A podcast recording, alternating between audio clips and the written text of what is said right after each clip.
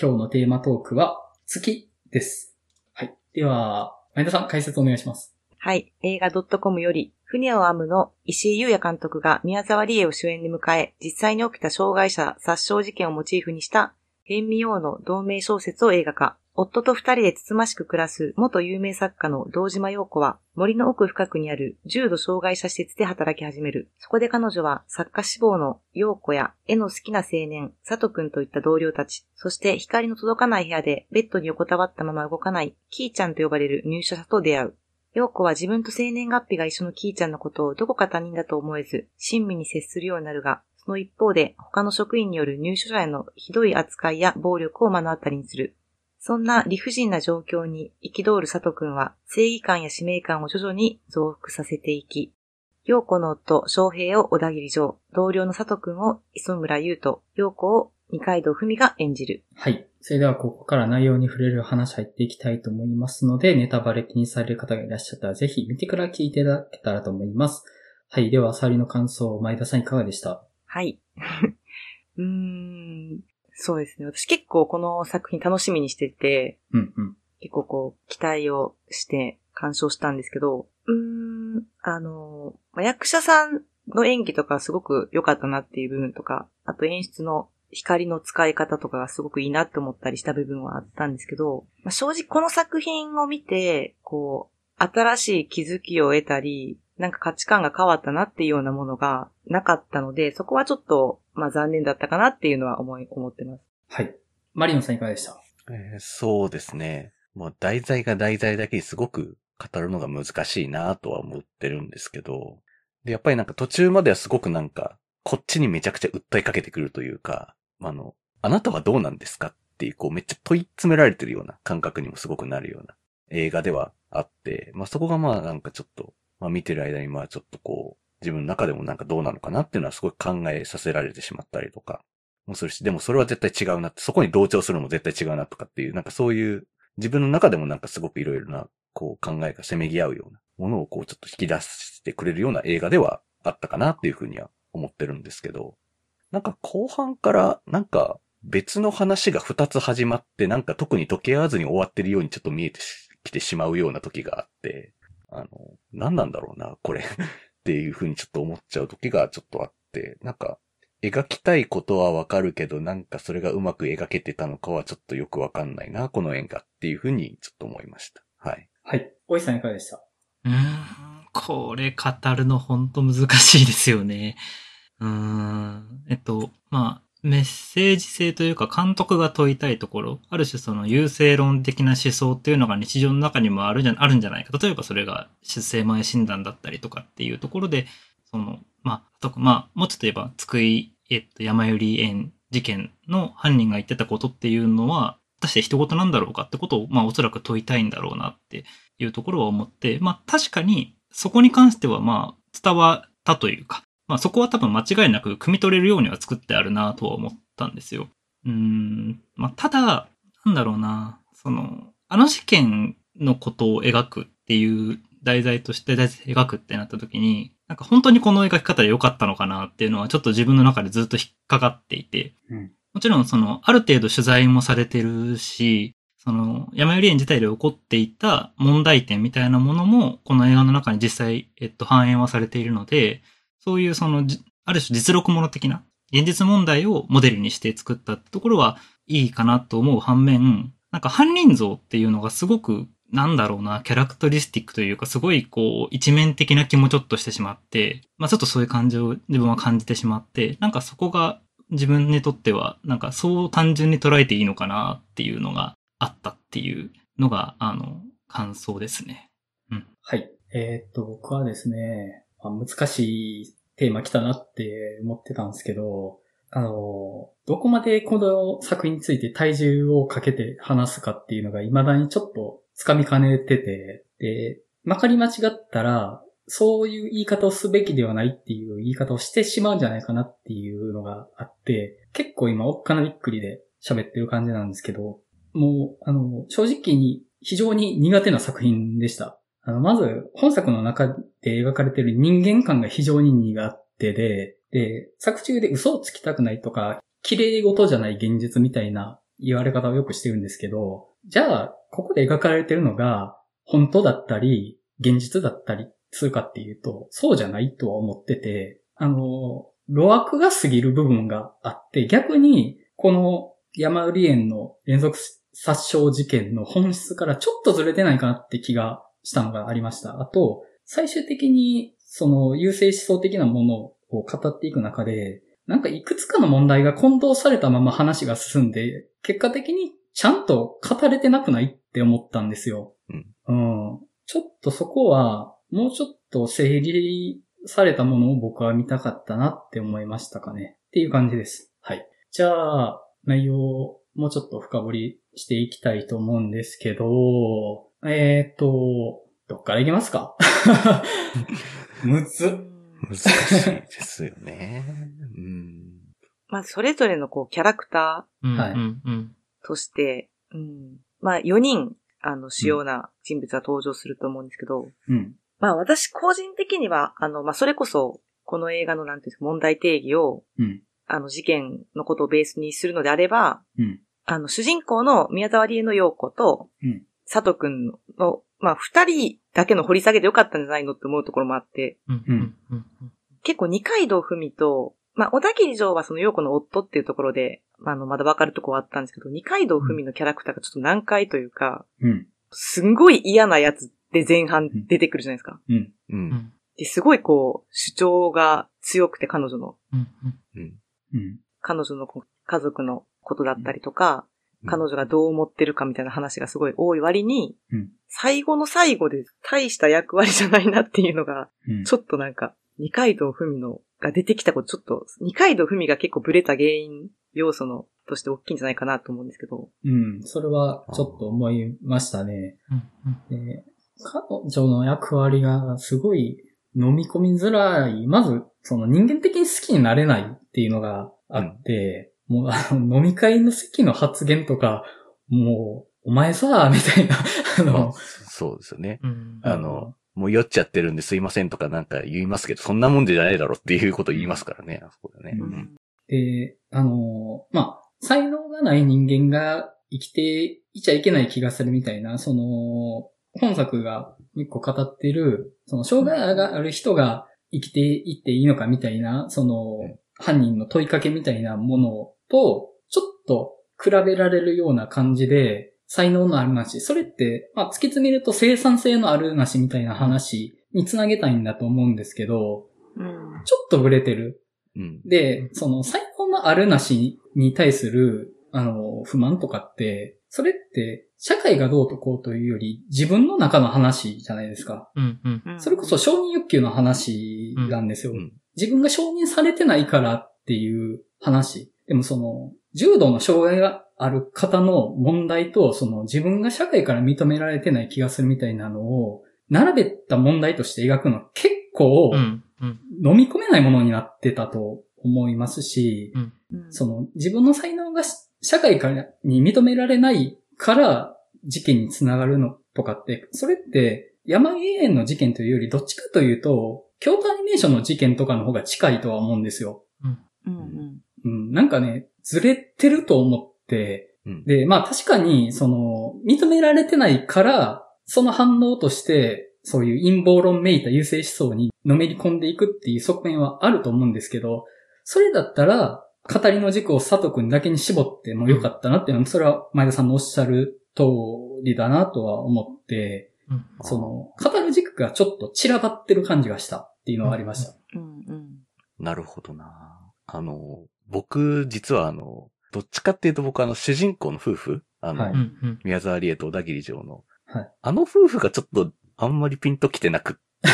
うんう、んわかる。むしろ僕、二階堂ふみの方を主人公にした方が面白かったんじゃねあーぐらいに思ってたりするんですよね、実うは。んそうかも。うんうん実はなんですけど。うん。確かに。うん。さっきのその、まあ、今まで言ってきたような、その、障害者のその話と、その自分のその社会に認められてない話がこう混同してるうんうんっていう、そこはずれてるんじゃないかっていうのが、まあ、多分現実そう結構ずれてる人が多いからっていうものの情景としてそこが多分描かれてるんかなっていうふうに個人的には思ってて、うんずれてるのはずれてるってて、それがそのまま行ってしまうからこそなんかうん、ああいう事件が起きてしまったりとか、うんうんうんちょっと間違っているようなことを正当化、さも正当化のように言ってしまう人がいたりとかっていうのが、いる、現実いるしっていううん。のの表れなのかなって思っていて。うんで、なんか僕、その、宮沢りえの話が、まあ、あの、まあ、これもちろん生産性の話とかの関わると思うんですけど、まあ、その、と障害者の話と関わってくると思うんですけど、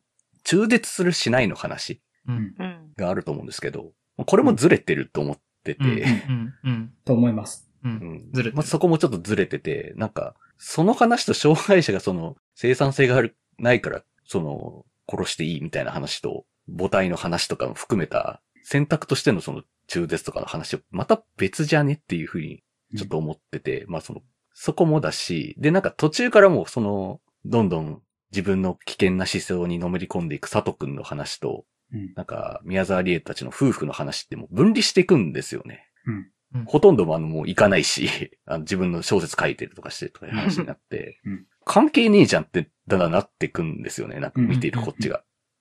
確かになんか急に、はーとか言って急に施設行ったりしますもんね。うん。なんシかフトじゃない時に。そうう。ん。なんか途中からあんまりあの施設になんか顔出してるような素振りもない感じになんか見えてきてしまって、何なんだろうな、この人っていうふうにちょっと見えてしまうんですよねうん。なんかそのあたりでなんかこうちょっとこう、この話ボケてみるな、最後みたいなふうに思えうんってしまうってのがあったりとか、あと多分その、宮沢りえのその主人公の設定がまあ小説家じゃないですかう。ん。うん。で、まあ、東日本大震災に、うんをなんか題材にした小説を書いて、うんで、その小説の時に、まあ、いわゆる、まあ、劇中の言葉で言うんだったら、綺麗事みたいなことを、まあ自分のその、実際に取材で見てきたようなことは書かずに、まあ綺麗事だけみたいな風なのを小説を書いてしまったみたいな話。うん。とか言ってたと思うんですけど、で、多分、あの辺の話を多分、ああいう設定にしてるのって、まあそれ多分、監督自身の話も入れてるからだと思うんですけど、うんうんうん実際のこの障害者の殺害事件を、まあ、こうやって映画にしてるっていう自分のその自戒とかもそういったのも含めた上でそういう設定とか書いてるんだろうなって思うんですけど、なんかその話はわざわざ入れなくていいなっていうか、 うん。うん。その話はなんか、このテーマに対してちゃんと誠実に描いてそれがわかるのはいいんですけど、劇中でその話するのはなんかちょっと邪魔だなっていううん感じもすごくして、うんその話もまた別の話だなっていうふうに思ってしまったところなんですけど、うん。なんかそういうところがちょっとずつちょっとずつずらされたりとか、変な話が入ってきたりして、なんかうまくこの話を飲み込めないなっていうふうにうんなってしまったって感じですかね。はい。そうですね。あの、宮沢りえの洋子周りの話って、その、いくつかの問題が混同したまま進んでいく感じは僕もすごく受けて、その、出生前診断の話とか、うんえーだから、生まれる前に障害があるかどうかとかって知りたいみたいな気持ちで、まあそれって、まあ確かに、その延長線上には優勢思想的な考え方多分ないことはないんですけど、でも、その、社会に対して生産性がない人間は死んだ方がいいっていう発想で物事を判断するっていうことと、自分が生まれてくる子供が病気だったり障害持ってたらどうしようっていう不安がある親の気持ちっていうのは、全然レベルの違う話なんですよ。うんうんうんでそこが何かちょっと近いもの。関係ないことはないですよ。もちろん。ゼロじゃないけど、同じレベルの話に、その宮沢りえの陽子自身がしちゃってるシーンがあって、うんうん終盤の方で。だから、その佐藤くんが、そういう優勢思想的な思想を、もう、一方的にばらまいてる時に、自分を重ねて見ちゃってるシーンがあるじゃないですか。うんうんうんはいいや、あれはおかしい。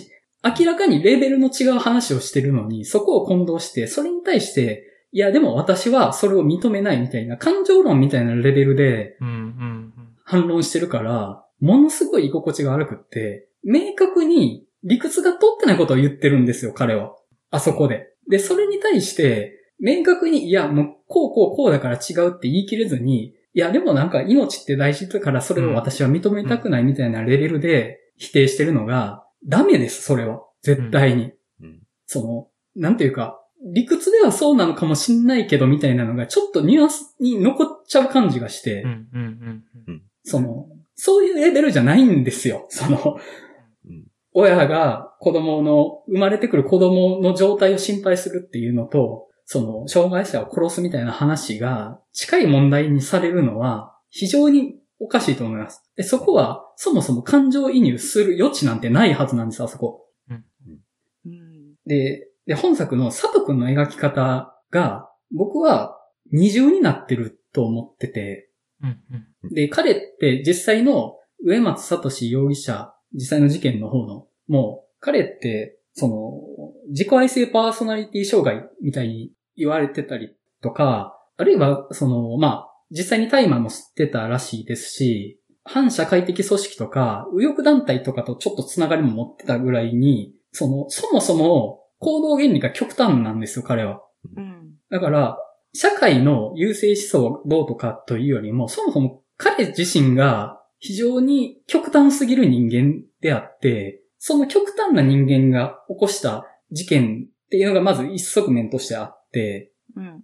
で、それとは別に、その社会の中の優勢思想的なものが彼にそれを指したんだっていう側面、まあそれはないことはないと思うんですけど、そこで単に、その歪んだ自己愛から陰謀論めいた考えで障害者を殺すっていう行動をする人間っていう佐藤くんっていう存在と同時に、主人公の陽子であるとか、社会に対して、その優勢思想的な思想ってありますよねって、あなたの中にもありますよねっていう善悪を問いかけるような、ある種のジョーカー的な存在うん、ちょっと超越的な人、犯人像としての側面も同時に描かれてたと僕は感じて、うんいやどっちなんだよと思って、そういう社会全体の優勢思想を具現化した犯人像なのか、それとも実際の上松聡容疑者の、あ、容疑者じゃない、そもそもそもや、あの、刑確定してるから、容疑者じゃないです、ごめんなさい。えっと、上松聡が、がそうであったような、極端な人間、もうそもそも間違ってる人間、あいつうんそもそも間違った個人としての犯人なのかっていうのが、同時にずっとあって、どっちなんみたいなのがわかんないんですよ。で、だから、あの、宮沢りえの陽子もなんか混同しちゃってて、そもそもあいつのやってる、言ってることもやってることも全部間違ってるって言うんだったら、彼のやってること言ってることに、もうすべて完全に論破されないといけないと思うんです。うん。で、もしそうでなくって、僕たちの中にも優勢思想的なものってあるよねっていうことを投げかけたいんだったら、ただ極端なだけの、異常なだけの犯人像みたいなとこは、強調しすぎたら、まあ、あいつが極端なだけだからみたいな他者として見てしまう。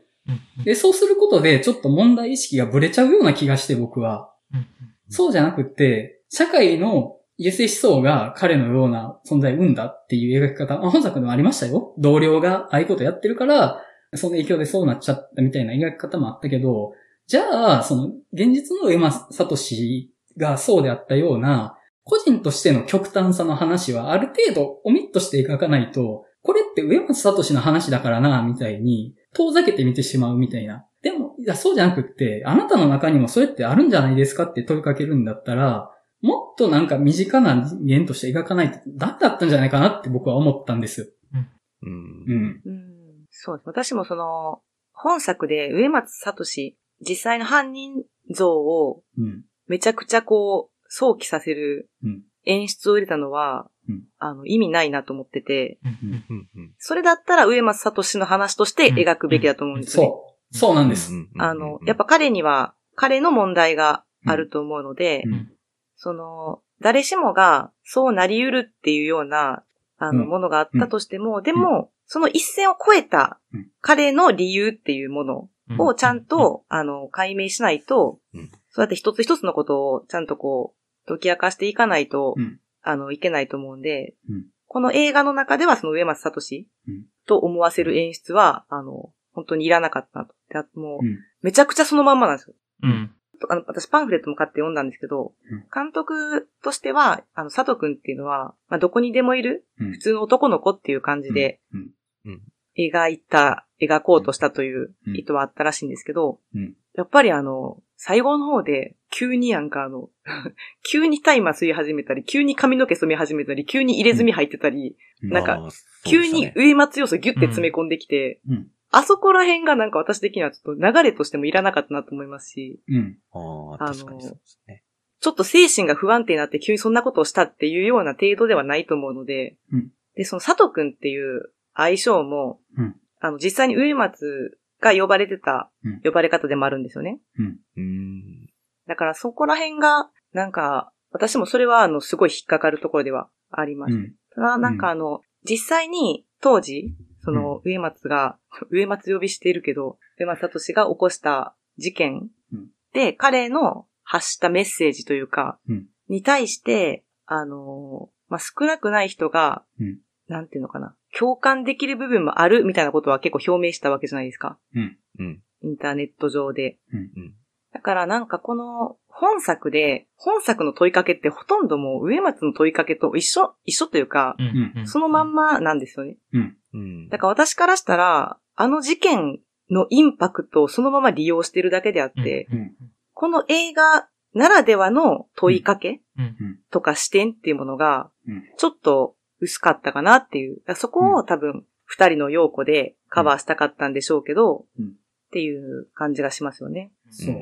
すね。だからやっぱり、植松聡要素っていうのは、省いた方が良かったとは僕も思って、うんだから、なんだったら感情移入しないとダメなんですよ、彼に。うんこのね、意図と、意図としてはね。自分がそうなるかもしれないっていうう、ん思わないといけなくって、なんか、本当は絵を描いて生きていけたいけど、なんかそうじゃなくて、本当はやりたくないと思ってる仕事をしてる。で、周りは、その、施設の入所者を虐待してるし、え、なん、正しさって何なんだろうあ、そうか。この状況に理屈をつけるんだったら、そもそも彼らは生きていない方がいいんだっていう。だから自分はそれに乗っかるんだっていうのになっていくっていうのって、これ、ちょっと100%正しいと思っていいわけじゃないですけど、構造的にはタクシードライバーに似てるなと思って、う。うん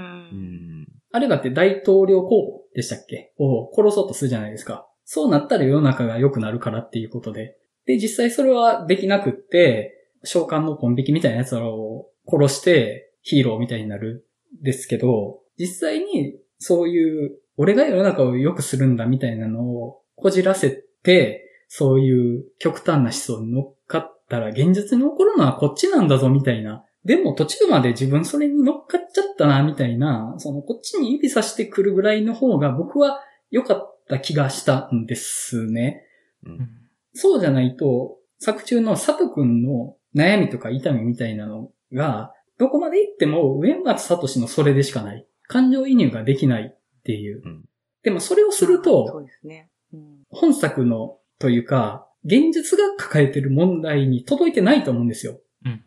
そのあの事件が起きたことだけが問題なんじゃなくって、社会がそれを許容した。あでもそういう意見もあるかもねって、社会が言った。誰かが言ったっていう、その状況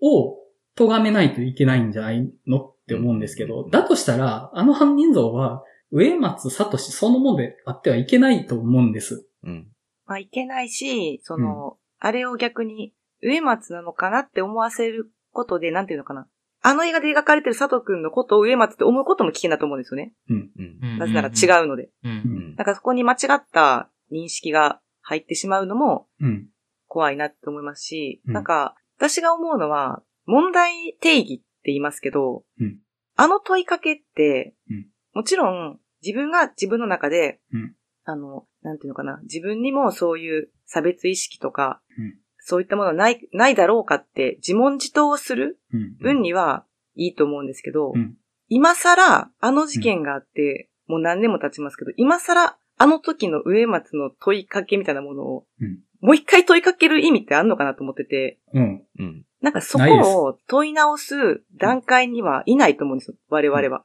うん。そこっそうて、ですねあの、個人個人で、どういう風な感じ方とか、疑問とか、自分の中で折り合いがつけられてない部分が、個人の中にあったとしても、社会としてはそこに対するうん問いかけの段階じゃない、もっと上の段階に進んでいるべきだと思うんですよね。そうですねもう。それはそう。現状を改善していくっていうことしか議論の余地はないと思うんで、うん。そうですね。だから、そこでなんかあの問いかけを入れるっていうのは私にとってはなんか戻ってないかって思うんですうん。うんあの事件に時を戻していないかっていうのがすごいあってうんうんうん、なんかそれが、あの、私は結構あの事件、すごいこう印象的というか、センセーショナルな事件だったんで、うんあの事件があってからすごいこのテーマについては自分の中でも考えてきたことだったので、うん余計に今更もう一回それなんていうのはうん思っちゃいましたね。うん。そうですね。確かに。あの問いかけで、たとえあそこでなんか、まあ、あの、主人公はあんまりその論理的に、こう、言い返せなかったという状態になりましたけど、うんうんいや、まあ、あれで別に言い返せなくても、あんたの方が正しいっていう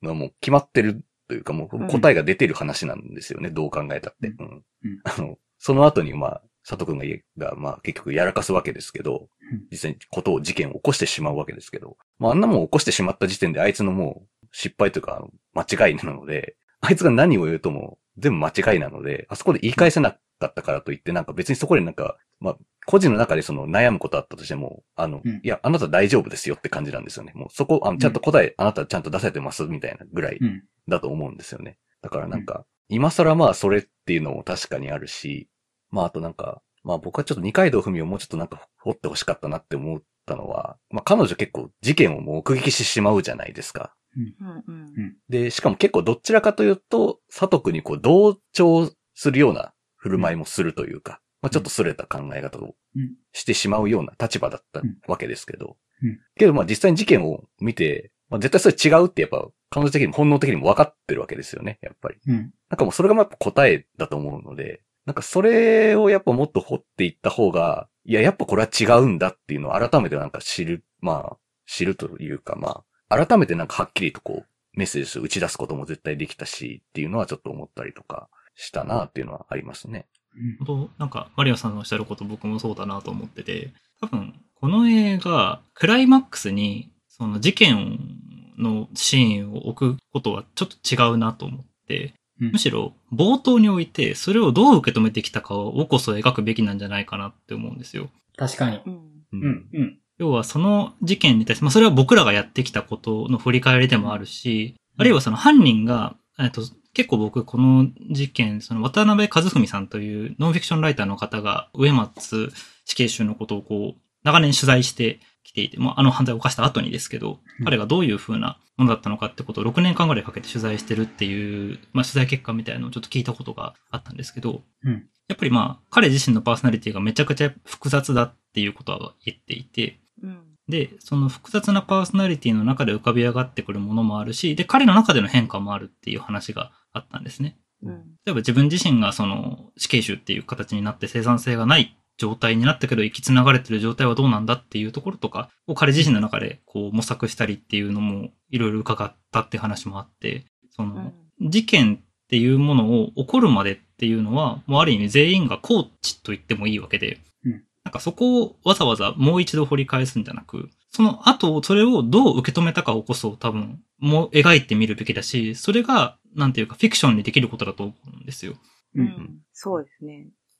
うん。ああうんなんかその、二階堂ふみのキャラクターで、あの、二階堂ふみのキャラクターがこう感じていたような、自分に才能がない。うん。だから自分の存在価値を見出せないっていうところが、例えば、なんていうのかな。だから他者に対しても価値がないと思ってしまう。うんみたいな繋ぎ方だったら、もうちょっと違う視点が持てたかなと思うんですけどね。う。うんん。なんうか、んだから、その、なんていうのかな。でもそんなことはないから、自分、自分自身の、もう私、価値とかいう言葉嫌いなんですけど、人間に対して。うん。うん。あの、それ、それ、それが間違ってるよっていううん、ベースのところを、そっちを問い直すべきだと思いますし、うん。こういう問題において、うん。障害者がどうだっていう、障害者の側じゃなくてうん、その、それこそ、事件を起こした側うん。ううんん。そっちの方を掘り下げるべきだし、うんそういう人たちを我々の社会はどうしていったらいいのかってことこそ議論すべきとかだと思うんですよね。うん。うん。うん。実際その、上松聡が、さっきもおっしゃってましたけど、こう、なんていうんですか、まあ本当に結構ちっちゃい時から、いろいろ問題になるような行動もあったっていうようなことから、こうどんどんちょっとおかしくなっていったっていう部分。うんでも反面社会に溶け込んでいた部分もあるっていうような、うんそういう人たちに対して社会はどうやって向き合っていったり、どうやってそれを未然に防ぐかっていうところを、うん。だからこう視点を当てるところがうん、ちょっと逆かなっていううんうん。のはすごい思います。そうそうですね。うん。あとなんか、僕もパンフレット読んでたんですけど、そもそも原作ってなんか結構不思議な作りの小説なんだなっていうのを結構書いてたんですけど、うんあの、キーちゃんって出てくるじゃないですか。うん。うん。彼女視点で物語が進むらしいんですよ、どうやら。なんか、うん。うん。うん。なんかそれを聞いて、まあ、まあ、それを映画にするのはまあ確かに難しいと思うので、まあその、はいキーちゃんではなく、まあ別の第三者みたいな。まあそれをまあ宮沢りえに置いてるわけですけど、なんかもう、まあそうしないとまあまあ確かに映画にするのは難しいと思う反面、なんかそこまでお膳立てしないとなんかダメかみたいなというか、うん自分と同じ年の、同じ誕生日で、みたいなとかっていう、なんかそこまでのお膳立てをしないとなんかその他者に想像力働かないみたいな話にならないのかなっていうのもちょっとなんだかなっていううんうん。ん思いがちょっとあって、うん。それは。逃げてますよね、表現。いやそれ結構、僕、原作に対して、まあ、原作が、その、思考だみたいな感じの言い方はしないんですけど、ただ原作が多分できていたアンチテーゼを逆に裏切ってるなと思ったんですよ。あうーんその原作のアンチテーゼって、多分何かって言ったら、上松が言っていた心がないっていうことに対するアンチテーゼだと思うんですよ。うんん。彼の、彼女の視点で語るって、うんいや、心はあるでしょっていうことだと思うんですよ。うんそれは、ある種小説っていう武器があるからできることだと思うんですけど、うん結局本作、そこに、なんていうか、それをまた奪ってるような気がして、うん。そうです。なんか、その小説をベースにする意味があんまりないそでうす。そうそう、まさに、うんうん。なんか、それは小説の要素自体をかなり、なんていうか、一番大切な要素をなくしてるんじゃないのって思って、んちょっと僕はそこに若干怒りすら感じるんですけど、いや、あの、そうなんですよ。僕、あの、映画の方で、その、小説の方は、その作りだったら、もう、なるほどと思うんですけど、映画の方で、その、キーちゃん視点のカメラが挟まるのが、ああ、ありましたね。すっごい欺瞞的だなと思って、うん、うんうんで、物語の全体の進行上は彼女の意識の存在とかって全然、まあ、あの、声は出してましたけど、彼女の心の存在って描かれないけど、あそこでカメラがあることで、いや、彼女は見えてるんだよっていう、彼女には心があるんだよっていうのが、カメラによって描かれるんですけど、うんいや、その、視点があるから心があるっていうことになってるのが僕すごい嫌だったんですうん、うよ。ん、うん。だから、いや、本当は見えてるかもしれないよっていう話になるんですけど、で、実際その、キーちゃん視点のカメラがあるから、実際見えてます。宮沢りえの陽子の言ってることが合ってました。とかじゃなくって、見えてなくても彼女の存在は認められないとダメなんですよ。うん、うん。で、そこで、その、あのカメラの視点が答え合わせのように挟まることで、なんか、その、どっちの言ってることの方が正しいみたいな、うん、論点がそこにずれてるような感じがして、すごい嫌だったんですよね、あそこ。うんいや、その、光が見えてようが見えてまいが、あの人は、キーちゃんは尊重されるべきなんですよ。うんあともう一個嫌だったのが、あの、佐藤くんの彼女、耳が聞こえないですけど、うん彼女視点になった時に、音消されるじゃないですか。うん、うん。あの演出僕めちゃくちゃ嫌いで、うん、うん。あの、その前に耳が聞こえなくても音のある世界で生きてるんだみたいな話をしてたんですけど、明確に生きてる世界が違うっていうのを分けられてたんですよ、あそこで。うん、うん。そこまで説明せんとダメかと思って、うん、なんか逆に失礼じゃんって、もうんうんううんちょっとあの、彼女視点になった時に音が聞こえなくなる演出、ちょっと僕、切れましたね、 正直。う。うんふざけんなと思って。なんかめっちゃ嫌でした、あれは。なんか全体的にその、まあ、被害者になってしまう障害者の方々もそうなんですけど、なんかそこ周りの描写が、まあ、ある種一面的なんですよね、全体的に。うんうんだし、結構それがステレオタイプになっていて、多分、その原作が言いたかったのってそこじゃないというか、まあ、そこじゃなくて、うんステレオタイプに見えてるものは多分違うぞっていうことをこそ言いたかったはずなのに、なんかまあ、しかも、まあ多分、おそらくその実際に障害を持たれてる方々を、その映画の中でそのキャストとして取り入れてるっていうところも含めて、なんかそれをやる意味、果たしてあるのかっていう、 んなんか逆にステレオタイプをこの映画は助長してませんかままさにそれうがん上松死刑囚本人の主張そのものだと思うんですけど、だから、なんか全体的に結局、上松の言いたいことをスピーカーつけて拡張してるだけにも見えるぞっていう、うん。うんいや、そうなんですねう。んなんか、そこのインパクト全体よりしてますよね。そう、そうなんですよ。そうでそすのね。言葉の強さというかう、んうんその、うってなるような、こう、彼の発言のインパクトというか、うんその強さだけしかないような感じがすごいうんうんうんするという。か。そうですね。だからなんか、すごい挑発という意味では、うまくいってると思うんですよね。そういう意味では。うん。我々になんかこう、挑発を仕掛けてくると。なんで挑発すんのっていう感じに近いと思うんですよう。んわざとというかまあ、だと思っていて。だからまあ確かにその、あやっぱりその、佐藤くんと主人公の陽子が、あの、対面して喋ってるところって、まあ確かにちょっとこう、なんというか、まあちゃんと僕もなんかその、論理立ててそこで言い返せるような人でもなか、ないだろうな、ああいう場にいたらって思ったりもしたし、なんかあそこでこう何も言い返せなくて何とも言えない思いになったりしそうだなっていうのとか思ったりもしたんですけど、まあでもあの挑発受け取る必要別にないしなっていう、いや、そうなんです。あれはトラップなんですよ。うん。そう。あそこで議論に乗る必要ないんですよ、我々全は。くないんですよね。そそううそう。そう。社会が、その、そこの議論にうん、今更乗って、うん。考え直す必要はなくて、うん。もうそれ間違ってるしっていうこと決まってるのでっていう。それを考えることによって、どういう結果とか、どういう未来にしていきたいかっていうことが大事なわけじゃないですか。う。うんん。うん。その、そこのゴールをちゃんと明確にしてから考えないと、うんおかしいことになります、すべてが。うん。そう。だし、あとあの挑発を受けてめっちゃ考え込んでしまうっていう、うんまあ僕らとかもそうだと思うんですけど、うんそういう人ってもうめっちゃ考えた果てにもうそれ違うって言う、思ってるので、あの何を今更というとこもすごく確かにあるなっていう。うん。そう。で、そこで自分にに何か、こう、思うことが自分に対してあるのであれば、そこを正していけばいいっう。うんん。ていう話であって、うん。自分に思うところがある。だから、あいつの言ってることは一理あるっていうことがおかしい。うん。それはもそうですね。う、罠。そ騙されてう。る。そうそうそうそう。そう。あ、もう、さす が。さすが。さすがです。もう、あの、前田さん、まあ皆さん、お三人ずっと言ってることで、もう今更それ言ってんのかっていうのがずっとある作品で、だから、障害のある人って生きていていいのとかっていう、そういうレベルの議論を僕たちはもうしてないんですよ。そうじゃなくて、その、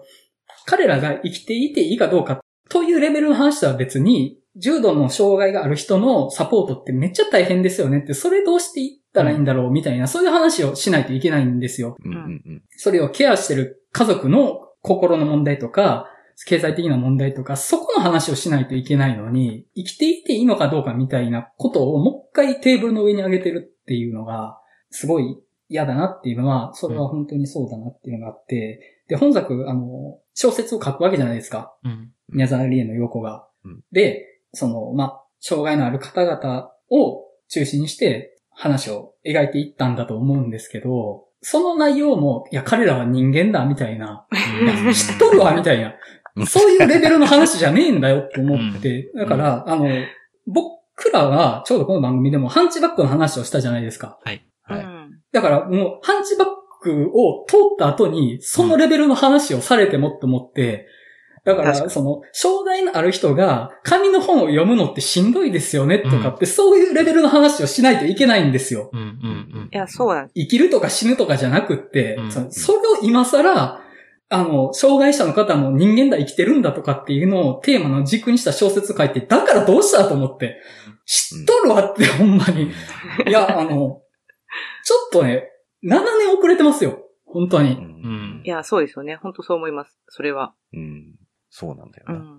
なんかもっとその森の中にある意味とか、そこら辺をつっつくべき。ああそう、あでのす、ねまさに、本作その社会的な要素が本当に全部オミットされてるじゃないですか。うんう。うんん。で、それと、あの、植松が、ある種そういう極端な優勢思想に入ったタイミングで、トランプの、トランプが大統領として受かってくるタイミング、あるいは Q アノンとかってタイミングと結構被ってくるんですよね。ああ。で、彼みたいな極端な思想って、もちろん彼はそこでまあ、あの、行動に移したわけですけど、日本全国で結構そういう、まあ、ある種陰謀論的なところにしっかり乗っかってしまうっていうようなものは、あの、あったわけじゃないですか、当時も今も。うん。うん。はい。で、ある種それは、な、ある種の多分もう、時代がもうちょっと進めば、きっと、ある種の心理的な病として多分名前がつくようなものだと思うんですよう、んおそらく。うんん。そう、そうですね。で、うんそこが、おそらく人事じゃないってところだと思うんです。本来の。うんうんうんうんただ、本作、そこが完全にオミットされている。うん。なんで、社会というものが完全にオミットされていて、うん。要は、あの施設が社会から切り離されてるってことを描きたい。まあ、要はそういう、なんていうかな、アサイラム的な場所だってことを描きたいことはわかるんですけど、うんうんだからといって、すべての人を社会からオミットして単純化して分かりやすくするのはうん、それはあの事件そのものを単純化して分かりやすくしようとしてるようにも見えるし、うん。うん。うん。そう、だから、途中で、こう、精神病院にうん。一回入るじゃないですか。うん。うんはいで、実際の事件の時も、もう本当同じ流れで、うん。あの、入ってるんですけど、うんなんかそこで、あの、まあ、そこでというか、結局、その、兆候があったわけじゃないですか、彼にはう。ん。うんで、周囲の人間が明らかにおかしいこいつはってうん。思っていて、病院まで行ったにもかかわらず、そこで何もできなかったっていうことがすごい問題だと思うんですよね。そう問ですね題というか、うんそこにちょっと絶望するべきだというか、ううん。ん今の社会ではそれを、そこに気づいても止める術がないんだってうん。。いううんうん。うん。ところが、あの、まあ、一番怖いところかなっていううん。のはありますよね。うん。うん。その、陰謀論って話さっきあって、まあ、あの、江松聡自身が、ちょっとその、右翼関係者と関係があったりとか、っていう話もあって、で僕、生産性って言葉って陰謀論だなって思ったんですよ、今うん。う回。ん。うん。うん。生産性っていうものが意味がある、価値があるっていうのに乗って、それを全ての基準にして行動していくって、もうそれ陰謀論やと思うんですよ。うん。うんそんな世界ってシンプルじゃないよねっていうことをシンプルにして判断するうんっていうのが、うん。もうそのものだなと思って、でも好きじゃないですか、みんな。生産性っていう言葉。まあ、資本主義というか、経済の論理だけで言うならそうですからね。合理性というか。うん。そうですね。それはそうなんですけど、うんただ、前、ここでも話しましたけど、うん。陰謀論は科学を使うんですよね。うん。うん。そその自分たちの正当性に科学的であるっていうことを使うっていう、それは資本主義の原理がそうだからっていう理屈を使うっていうのが、もうお前らほんと楽するよねって思っちゃうんですよね、僕は。あるいは、あれですよね。優勢論も、その、ダーウィンがそう言ったわけじゃないんですけど、社会的なダーウィニズムっていうので、ある意味科学の思想を使ってるって使ってるわけですよ ね。うん。うん。あと、統計も好きですよね。何も関係もない数値のデータが似てるとか言い出したりとかよくするよなっていうのがありますけど。うん。その、生産性っていうのは、仕事するときの、なんていうか、無駄減らそうねとかっていう、うんその仕事の時だけ言わないといけなくって、社会に持ち出したら良くないですよ。絶対に。その、うんうん。いや、ちょっと、これ掘り下げると、ちょっと僕の論の甘さが露出したかもね、とこは。あはい。じゃあ、まあ、若干補足する形でですけど、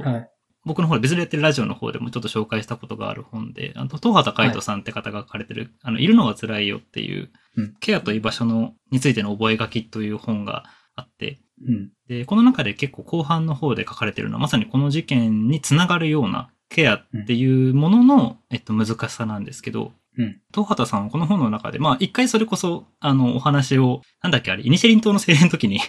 ょっと軽くしたんですけあーど、はいはいはい。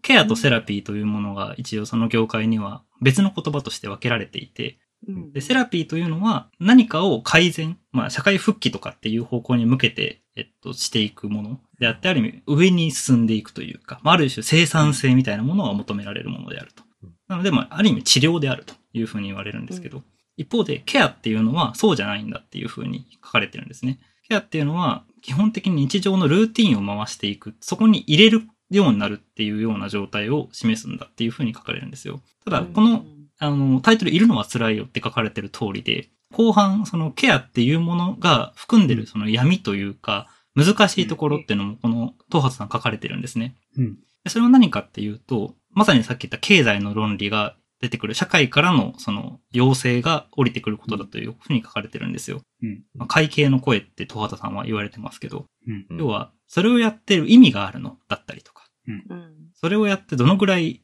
人が社会に復帰したのみたいなところうん。実はそれはケアというものの本質とは関係のないもの。要はそれはセラピー的なものなんだから、実は切り分けられてるはずのものなんですよね。うん。ただそれが社会側からすると、あるいはまあ実際山寄り園でもそうなんですけど、その行政側からすると結構そういう視点でしか見られないっていうのはケア施設の割と問題だったりするんですよ。うんで、ケアラーとしてずっといるっていうのは、ある種その支援者と助け助け合うみたいな関係性になっていくもののはずなんだけど、そうなった瞬間にアジール、まあこれ居場所って意味ですけど、入れる場所のアジールっていうのはアサイラムに変わるんだっていうふうに書くんですね。なるほど。で、このアサイラムって実はアジールとアサイラムって語源が全く同じなんですよ。もともとドイツ語のアジールを英語化したのがアサイラムなんですよ。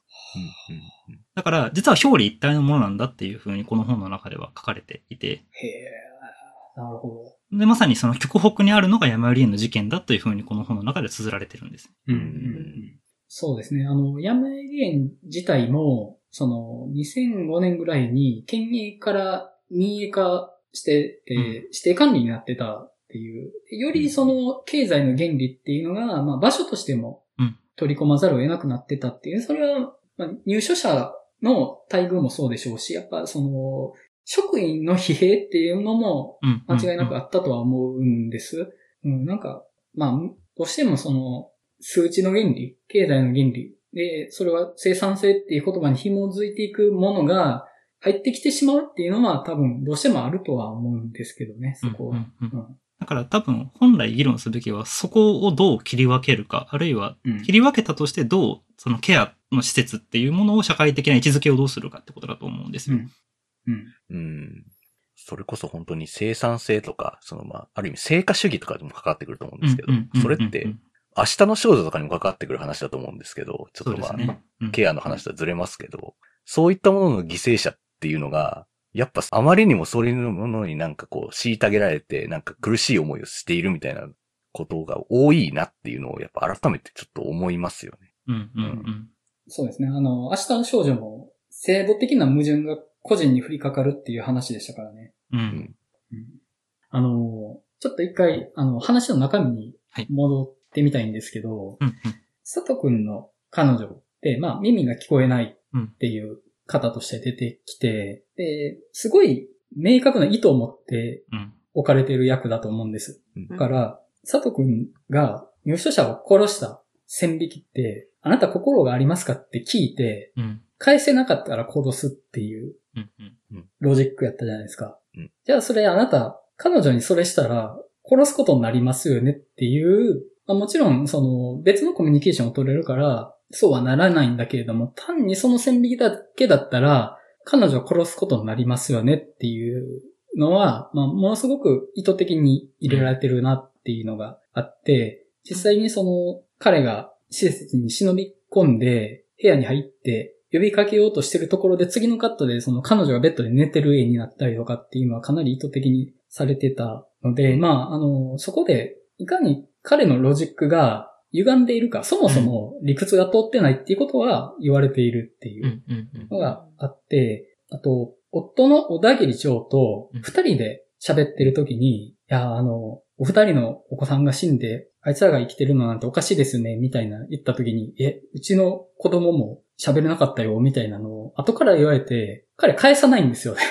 うんうんそれに対して。うんだから、あの、身内っていう線は引いてるんです、やっぱり。うんうん。うん。でその、そうですね。うん。彼のロジックの都合の良さみたいなことは、まあ、露骨には描かれてて、まあ、彼がそもそも間違ってるっていうのは言われてるとは思うんですけど、まあ、なんだろうな。ただまあ、それにしてもその段階じゃないっていうのが、まあ、どうしても気になっちゃうかなって気がしましたかね。うん。なんか、それ聞いてると、はい。なんかあの、結構福田村事件の話にもうん。似てるなと思って、うん。線引きをして、自分と、自分とか自分たちと同じ側の人間なのかどうかうん。を確かめる。で、そうじゃないところ、線の外に存在している人間のことを、うんことはこう排除してしまううん。っていうところで言うと、結構テーマとしてちょっと共通するところはあるかもしれないです。もしかしたら。うん人の、そういう意味では。福田村事件って結構集団心理の話だなと私は思ったんですけど、うん。うん。自分の中にあるこう、線の引き方、こう身内、身内じゃないっていうところって、いう感覚の話もちょっとあるのかなっていう。 う。うんん。そうですね。うん。うん。あと、まあ、あの、本質的に全然話と直接は関係ないんですけどう、んうん。ミミズ踏むじゃないですか。思った私もあミミズ使われがちって。うん。あミミズ、心のないものとして殺されがち問題。ーそうですね。いや、私ね、はい。虫うんはい。あの、ツイッタはい。ー、ツイッターであの、虫の死体をね、こう、はい夏になったらちょっとあげるっていう活動をしてるんですけどね。はい。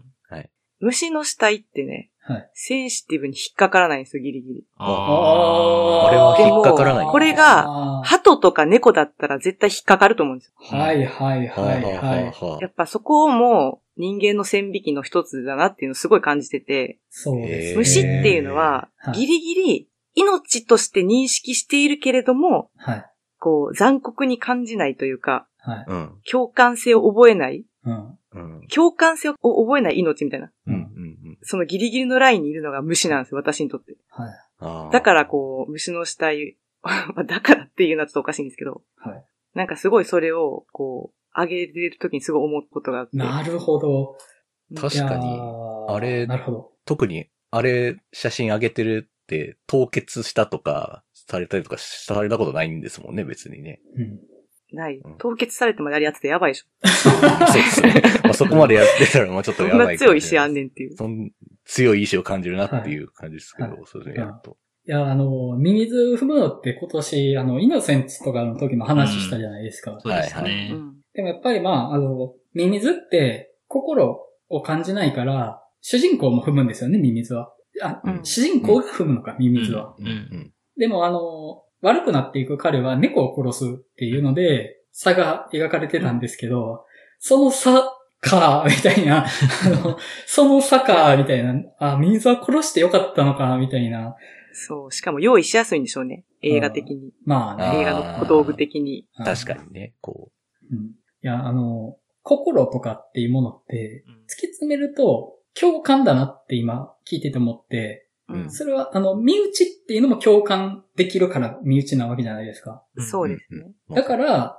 自分の彼女とか、同僚の亡くなった子供のこととか特別扱いする。それは共感できるから。うんでも、自分がアクション投げかけてのリアクションしない人は共感できないから人じゃないというか殺していいっていうことになるっていうのって割と結構本質的な部分な気がして、それはあの、サメでもこの番組で話したんですけど、あ、そうですよね。はい確かに確かに。 サメは共感できないから殺していい。イルカは共感できるから殺さないっていう大切にされるっていう。うんしま確かしにたそ。の話した。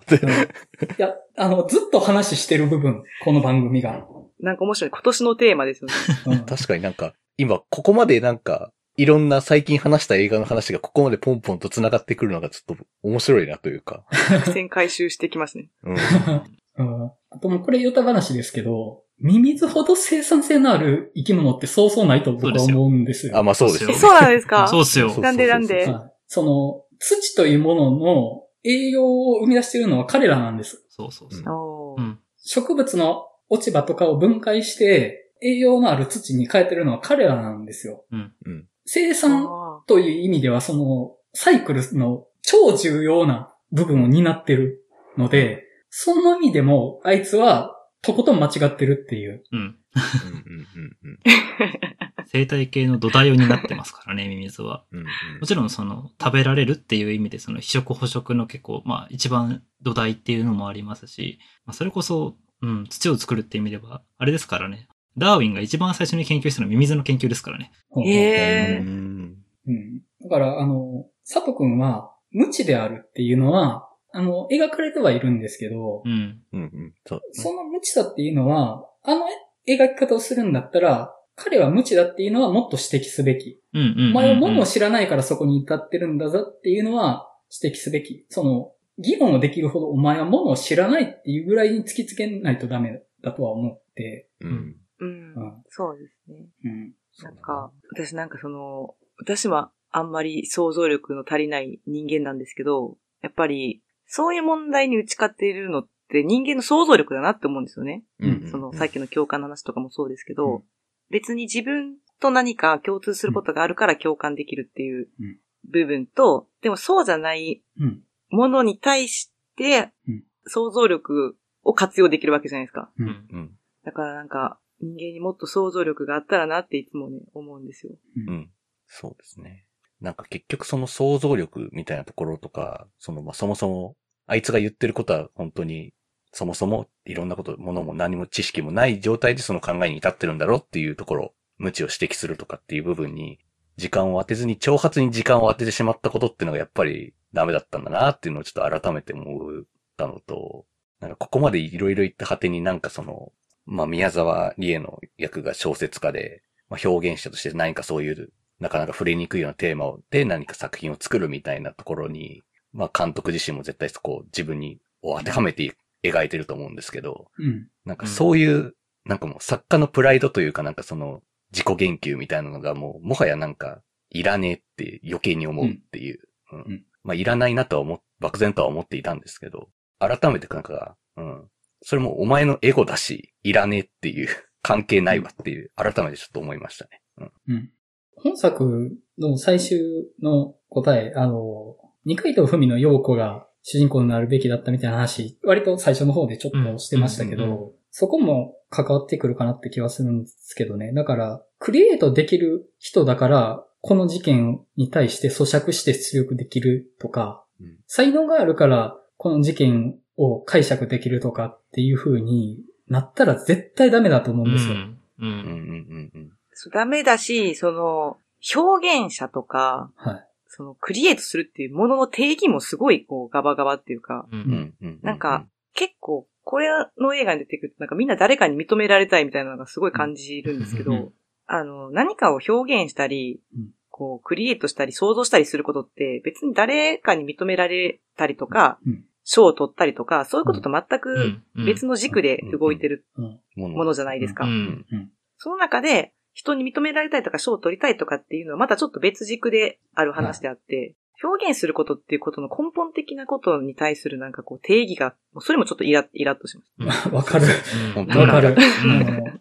本当になんか自分はそのこと考えてますよ、アピールでしかないなっていう、まあ結局ね、ここまで喋ってきて、まあこの映画に対して思ったことなんですけど、それは。うん。なんか、まあ、そもそもなんか、うんちょっとその域で止まってるの本当に良くないなっていう。うん。そう、なんか、そういう意味では一番佐藤くんがうん、私はすごい、そういう意味で表現者として、あの、自然だなと思ったんですけど、うんこう、紙芝居作ったりとか、うん人の家来て、あんなでかい絵描くとか、うんうんなんかそういうことを別に、何かの目的というよりか、なんかこう、自分の中の日常をもっと良くしたいとか、楽しくしたいっていう、モチベーションでそういうことができるっていうのは、あの、すごい素敵だなと思いましたし、うんうんうん。なんか逆に彼のキャラクターのその特性もなんかもうちょっとこう、うん。それはもう。いか、生かしてくれたらよかったのになっていうのもうん。思って。なんかね、その、4人ともクリエイターまたはクリエイターワナビーじゃないですか。うん。うん。そこになんかこの話の意味を求めるのもめちゃくちゃ嫌で、うん。そのなんか、クリエイターのことを上に上げすぎやろっていう、うんうんうんうんうん。そうの、ん趣味であり仕事じゃないですかうん。間違っても絶対に他の職業より偉いとかっていうのはないですよ、それは。うんうんうんでもなんか、本作がそのクリエイター自意識に紐づいてるのも、いくらなんでもちょっとエゴが強すぎるとは思ってう、んなんかあの、創作のネタのために障害者施設で働いてることみたいなのも、ちょっと、なんかぜひみたいなのもセリフであったじゃないですか。はい。うんいや別にそれはいいのよ、それは。うん。その、そういう話じゃなくその、そこが悪いとかじゃなくって、 うんいや、あの、結局、あの、人生って全部、まあ、ネタというか、あの、いや、ちょっとごめんなさい、いいことが出ないんですけど、うん。いや、わかりますよ。うんクリエイティブの前世みたいな話を、うん。。この人が生きるとか死ぬっていううんうん。レベルの話に巻き込むのやめろって、それって本当にクリエイターのことを神だと思ってることやろぞって思うんです。いくらなんでもひどい、それは。うん傲慢すぎる、本当に。 怒っている。いや、ちょっと、めちゃくちゃもう、どんどん嫌になってきた、本当に。その、いわゆる格好つけのクリエイターなんかじゃなくったって、人生に何かを残していくし、別にそれは認められるとか関係なしなんですよ。うん。うんうん。そう、関係ないと思う。関係ないですね。それに、その、創作とかじゃなくっても、この事件のことを問うことはできるし、問わないといけないんです。うん。なそのレベルに着地させんなよ、本当に。うんもう、あの、って思いました。はい。あの、あの、はい。うん。結構あれですね、世間の評価とは裏腹なそううんはいラジオになってしまいます。 うんもうちょっとなんかこう、褒めるとこ、褒めるとこというか、あるかなってちょっと話す前思ったんですけど。僕もちょっとぐらいはあるんかなって思ってたんですけど。まあでも、結構このテーマについて話したことで、はいなんかその実際の事件うん。をベースにした映画って結構あると思うんですよね。うん。ううん。うんんで、それが、特に日本の方がうんだと、やっぱりよりその事件自体が身近だったり、うん。うん記憶にああるものだったりするから、結構その度に実際の事件をベースにした映画って、なんていうのかな。まあ、正解はないんですけど、どこまでこうエンタメ要素にするべきなのかとか、うん。結構そういうことを考えることもあったので、なんかこうエンタメに振ってる場合だったら許されること、社会派に振ってる場合だったら許されないこととかっていうのもあると思うんですけど、結構それを考える上でも面白い作品だなっていうのうん。もありましたし、結構喋ってみて、なんかいろんな考えが喋るとこううん。気づきがあってすごい楽しかったです。うんうん本当にそうですね。本当に僕も喋ってみて、漠然とはなんかこれちょっと違和感あるなみたいなことは、なんかこう、あって喋ってみて、で、こうやってこう、皆さんと喋ってみることでなんかそこがちゃんとなんかより鮮明にもなったし、あ、ここ、さらにちょっと違和感だなみたいなところにも気づけたし、みたいなとこがたくさんあって、本当に、うん。喋ってる分にはすごく良かったですけどね。うん。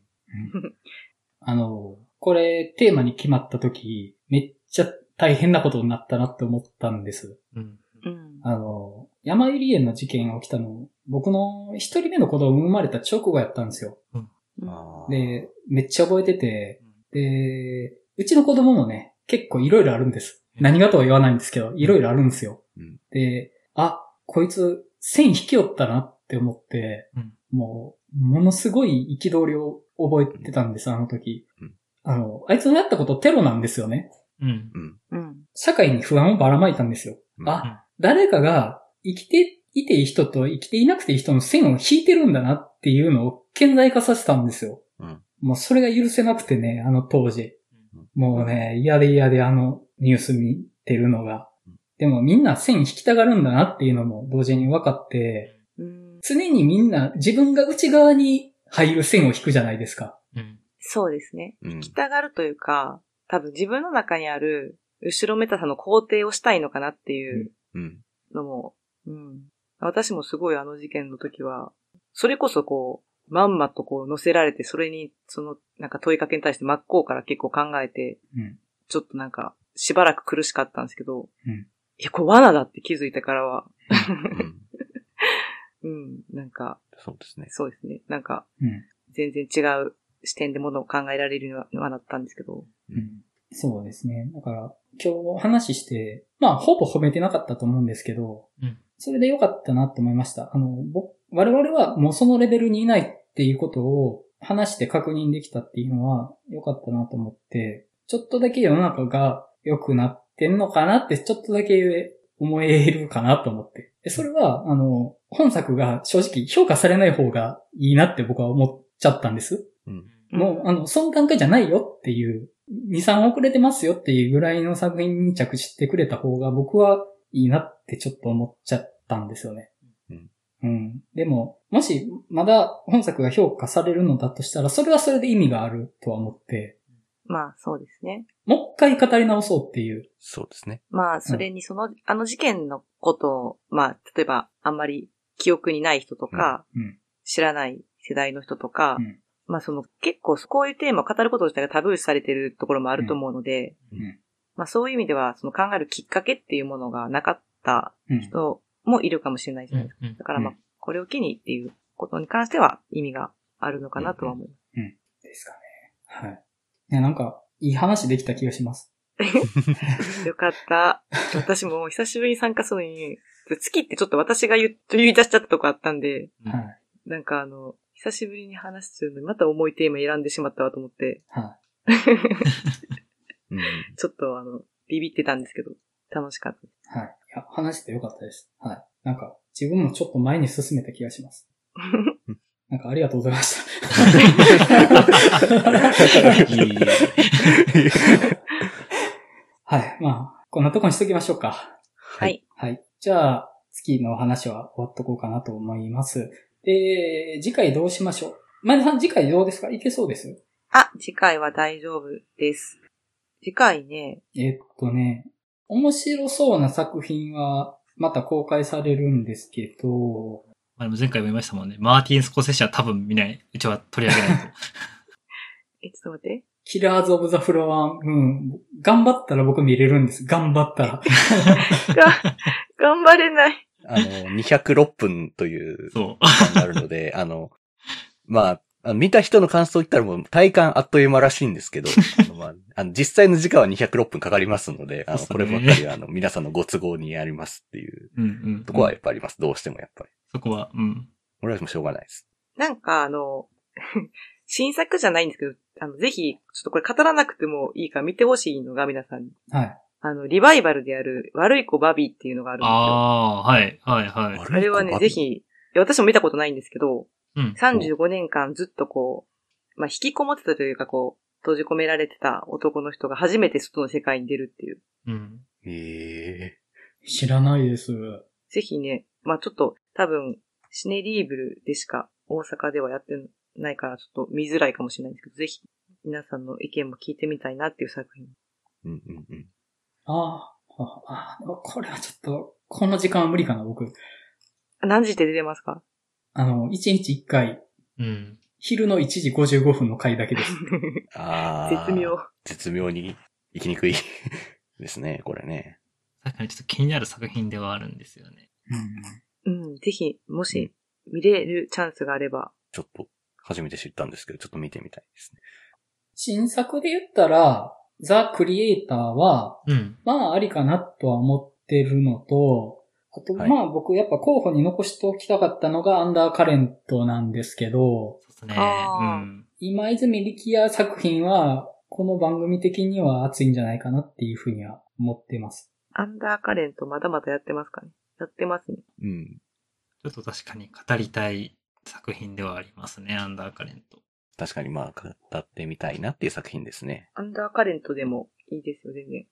いきますアンダーカレント。お、行きましょうか。行きましいょきうか。ますかじゃあ、アンダーカレントいっちゃいましょうか。うん。はい。はい。いきましょう。いや、楽しみになってきた。皆さんはもう見てるんでしたっけ僕まだです。見てます。そうなんです。僕は見てます。 はい。あの、街の上では、この番組に、ちょっとエンジンがかかり出したタイミングやったと思うんです。あそこが分水嶺だったんじゃないかなって思ってて。ちょっとね、変な話をしだしたんです、あそこから。変な話をします。作品じゃない話をしだしたんです、あのあたりから。うんう。ーんう。んうんうん。あの、何でしたっけ年始ぐらいに。窓辺に。て。うん。窓辺にてもね、結構楽しかったですね。ういんや、そう面ですね白かったです、あれ。はい楽しかったですからね。いや次、今回どんな話になるんやろっていうのはね、期待してます。うん。はい。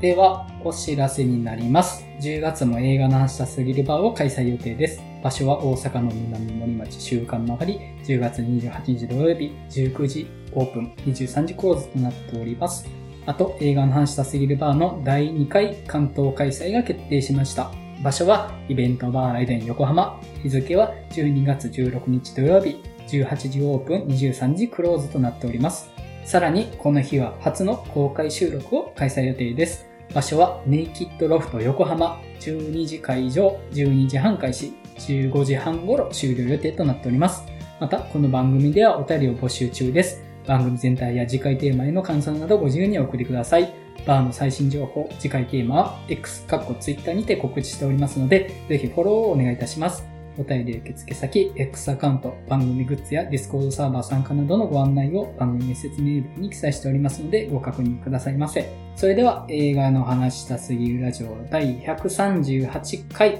月の回を終わりたいと思います。それではまたお会いしましょう。さよなら。さよならさよなら。